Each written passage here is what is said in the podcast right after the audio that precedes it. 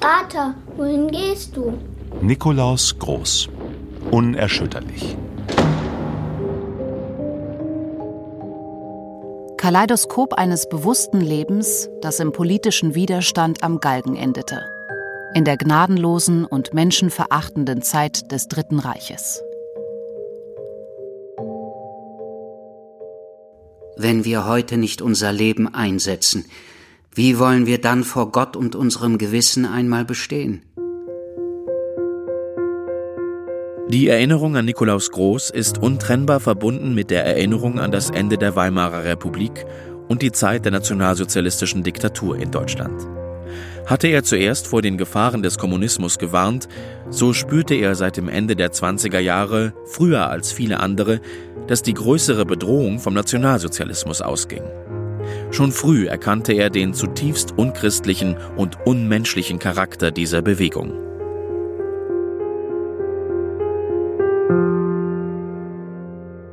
Lange schon steht Groß unter Beobachtung der Gestapo.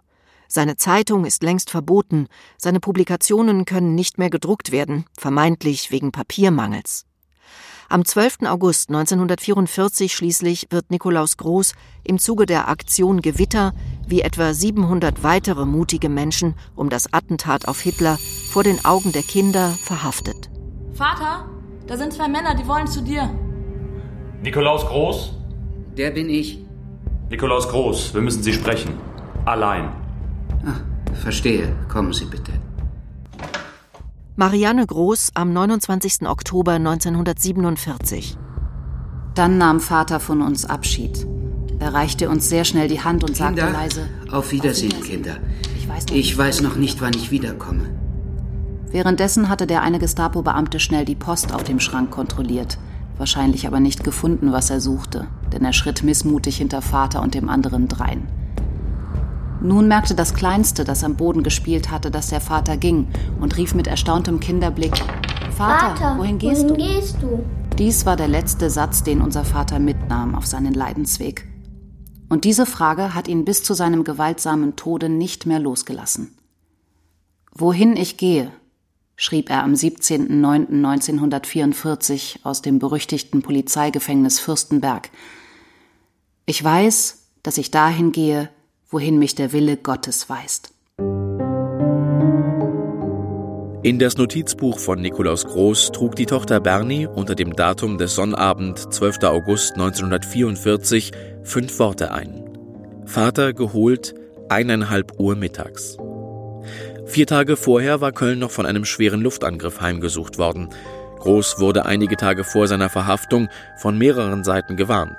Es wurden ihm verschiedene Fluchtmöglichkeiten angeboten. Aus Sorge um seine Familie verzichtete er, wie schon Letterhaus, darauf, sich auf Kosten seiner Angehörigen in Sicherheit zu bringen, da er die möglichen Folgen einer Sippenhaft befürchten musste. Sage den Kindern, dass sie innig und echt beten. Nur wenn unser Gebet aus der Tiefe des Herzens kommt, dringt es bis zu Gott. Gut, vor allen Dingen gut beten. Sage es den Kindern. Nikolaus Groß ist nach seiner Verhaftung und den Folterverhören in Ravensbrück durch das Sonderkommando Lange inzwischen nach Berlin-Tegel verlegt. Zum ersten Mal konnte Nikolaus Groß an seinem 46. Geburtstag, dem 30. September 1944, aus der Haftanstalt Tegel nach Hause schreiben. Wenige Tage danach starb Prälat Dr. Otto Müller im dortigen Gefängnislazarett. Im Haus 1 des Gefängnisses Berlin-Tegel ist Nikolaus Groß Zellennachbar von Jesuitenpater Alfred Delp und Eugen Gerstenmeier, die beide mit dem Leben davonkommen.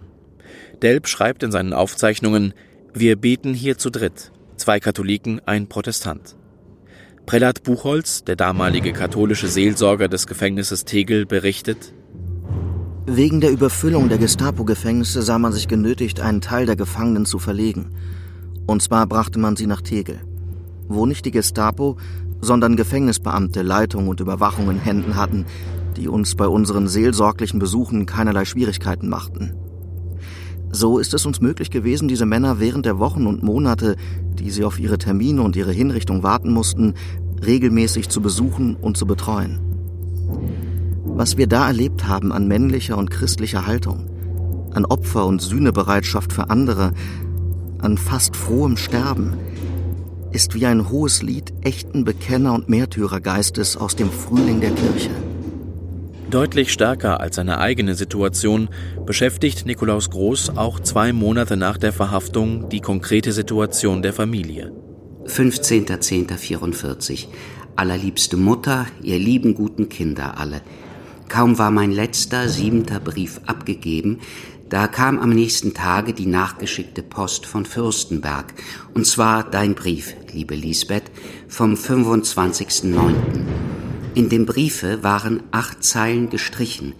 Offenbar hast du meine Sache oder ihre Aussichten berührt. Das ist nicht gestattet. Komme also auf solche Dinge nicht zu sprechen. Was hast du ihm geschrieben? Dass ich zur Wallfahrt möchte nach Neviges zur unbefleckten Empfängnis Mariens. Aber das hat denen offensichtlich nicht gefallen. Nichts, was mit Glauben zu tun hat, gefällt denen. Außer man glaubt an sie. Aber das tun die ja nicht mal selbst. Größenwahnsinnige, Volksbetrüger, Hohlköpfe, Abenteurer, die das Volk ins Unglück stürzen werden, Pathologen und Gewalttäter. Hat Vater selbst geschrieben. Ja. Wenn ihm das mal nicht zum Verhängnis wird. Bernie. Außerdem bekam ich einen Brief von Bernie, der ich heute nach Bonn antwortete. Ein Brief vom 25.09. und eine Karte vom 28.09. von Marianne. Drei Briefe von Liesel vom 25. und 29.09. und Geburtstagsgruß ohne Datum. Ein Brief von Alex vom 1.10., einen Brief von Maria aus Zollstock und von Lisbeth aus Dildorf. Sage bitte allen, da ich nicht jedem persönlich antworten kann, meinen herzlichen und freudigen Dank. Am 12.10. kam auch die in die Reinigung gegebene Wäsche von Fürstenberg an. Den Mantel und die Hemden habe ich noch nicht bekommen, aber es wird schon alles kommen. Auch habe ich auf die von hier geschriebenen Briefe noch keine Antwort von euch und Alex. Eigenartig, wie akribisch Vater unsere Post auflistet mit Datum und Inhalt und Absender. Was das wohl bedeutet? Kontrolle. Er möchte, dass wir wissen, welche Post vielleicht unterdrückt wird. Zensur. Wäre ja nicht das erste Mal. Außerdem kann er ja, wenn er schreibt, nicht wissen, was hier inzwischen geschehen ist. Und die Post dauert ja auch. In diesen Zeiten. Mit der detaillierten Aufführung der eingegangenen Post gibt Nikolaus Groß auch einen Fingerzeig für die künftige Korrespondenz. Diese Auflistung zeigt, wie stark er sich mit jedem einzelnen Mitglied seiner großen Familie befasst, in ihrer für ihn unerreichbar gewordenen Außenwelt. Brief vom 29. Oktober 1944. Wieder darf ich mich hinsetzen und euch schreiben. Ihr glaubt nicht, mit welcher Freude ich das tue. Der ganze Tag wird davon überstrahlt. Und im Voraus nehme ich schon Anteil an der Freude, die die kargen Zeilen bei euch auslösen. Wenn Menschen sich so lieb haben und so miteinander verbunden sind, wie es bei uns der Fall war, dann ist die schriftliche Verbindung etwas dürftig. Aber wir freuen uns, dass sie uns erlaubt ist und wir wollen sie von Herzen nutzen. Hier verläuft der Tag genau wie er in Fürstenberg verlief. Die Verpflegung ist gut und man kann über Schmackhaftigkeit und Qualität nicht klagen. Mein Magen hält sich tapfer. Darum braucht ihr also keine Sorge zu haben. Mir geht es gesundheitlich auch sonst noch gut. Die Decke, die du mir schicken willst, brauche ich nicht. Decken haben wir hier reichlich, auch für sehr kalte Tage genügen sie. Aufgrund meines Magenleidens, durch das ich ja vom Wehrdienst befreit war, bekomme ich hier vom Arzt verordnet Zusatzkost. So ist also deine Sorge, liebste Lisbeth, darin behoben. Das Wetter ist auch noch so günstig, dass wir unsere täglichen Spaziergänge machen können. Klingt wie im Sanatorium. Er will uns beruhigen. Ja, wie früher. Ob das wohl wirklich so ist? Oder. Ich glaube nicht, dass es das wirklich gibt. Vater betont das so sehr. Wenn sich sein Magenleiden mal nicht verschlimmert hat. Zusatzkost? Als politischer Häftling? Hm. Nun noch einige sachliche Mitteilungen. Im November müssen Schulgeld und Versicherungsbeiträge bezahlt werden. Vergiss es nicht. Er kann es nicht lassen. Immer Verantwortung. Immer die Pflicht. Wie viel Honorar habt ihr vom Verlag aus Colmar bekommen? Die Antwort ist sicher schon unterwegs. Die Antwort ist sicher schon unterwegs. Es ist mir viel wert, mir euch nicht viel in wert, euch nicht in materieller Not zu wissen. Ist neuer Kriegsschaden entstanden? Wie hoch oder groß etwa? Habt ihr dann Antrag gestellt? Anhand meiner früheren Anträge geht es gewiss ohne Hilfe. Ich bin immer bei euch und tue in meinen Gebeten, was ich nur vermag. Eben grüßt mich dein Bild, das vor mir steht, und ich sage ihm alles, was ich nicht schreiben kann. Meine ganze Liebe zu dir liegt in diesem Gespräch, mein Leiden mit dir und mein Hoffen und lebendiges Vertrauen. In dieser Liebe und dem unerschütterlichen Glauben und Vertrauen grüße ich dich, Vater.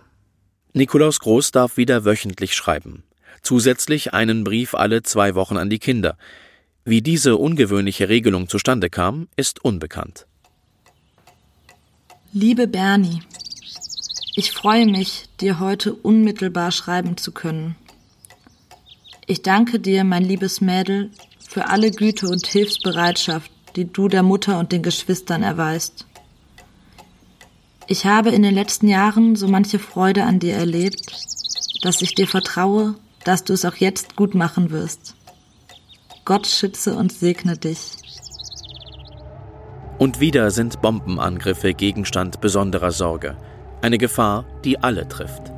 Wie geht, Wie geht es auf der Arbeit? Was macht Michael? Was macht Michael? Schreibe mir darüber. Schreibe mir darüber. Wie sieht es mit unserer Wohnung in Köln Wohnung in Köln aus? Jedes Mal, wenn ich im Wehrmachtbericht von einem Angriff auf Köln höre, einem habe Angriff ich auf Köln ernste höre, Sorgen um euer Leben. Habe ich ernste Sorgen um euer Leben und eure Gesundheit. Dabei weiß ich nie, Dabei wer sich ich in Köln aufhält. Es bleibt immer eine Unruhe. Es bleibt immer eine Unruhe und Unsicherheit. Schicke mir doch bitte sofort nach einem Angriff eine Karte mit einer kurzen mit einer Mitteilung, kurzen Mitteilung, ob und was passiert ist. Natürlich nur, über Dinge, die uns angehen. Anderes hat in unseren Briefen nichts zu suchen. wie auch über die Sache, deretwegen ich Wie hier auch bin, über die nicht Sache, deretwegen ich hier bin, nicht geschrieben werden darf. Wir sind doch längst in Kupferdreh. Im Lazarett. Hier ist es doch gar nicht so schlimm. Viele Grüße an deine Mutter und Geschwister, wenn du sie siehst oder ihnen schreibst. Von einer belastenden Sorge ist Nikolaus Groß also befreit. Die Familie ist dauerhaft in Sicherheit vor den schweren Bombenangriffen auf Köln. Nun bin ich von Herzen froh, herzliebe Mutter, euch in Kupferdreh zu wissen. Ganz so arg wie in Köln wird es dort ja nicht sein. Gott möge euch fünf mit Tante Lenchen, die drei Jungen in Russland an Sieg und Bodensee schützen. Was ich dir für dich selbst sagen möchte, weiß ich nicht auszudrücken. Ich denke stets und immer fort und mit solcher Herzinnigkeit an dich, gute teure Lisbeth, und an die Kinder, dass es manchmal das Herz nicht fassen will. Ich möchte, was ich an Kraft der Seele besitze, nur so als Liebe und Güte hingeben an euch, meine Herzlieben. Und wenn ihr aus meinen dürftigen Zeilen einen Gewinn ziehen wollt, dann seid einander reich und freigebig in der Liebe, die ihr euch schenkt. Die Liebe ist und bleibt das Größte.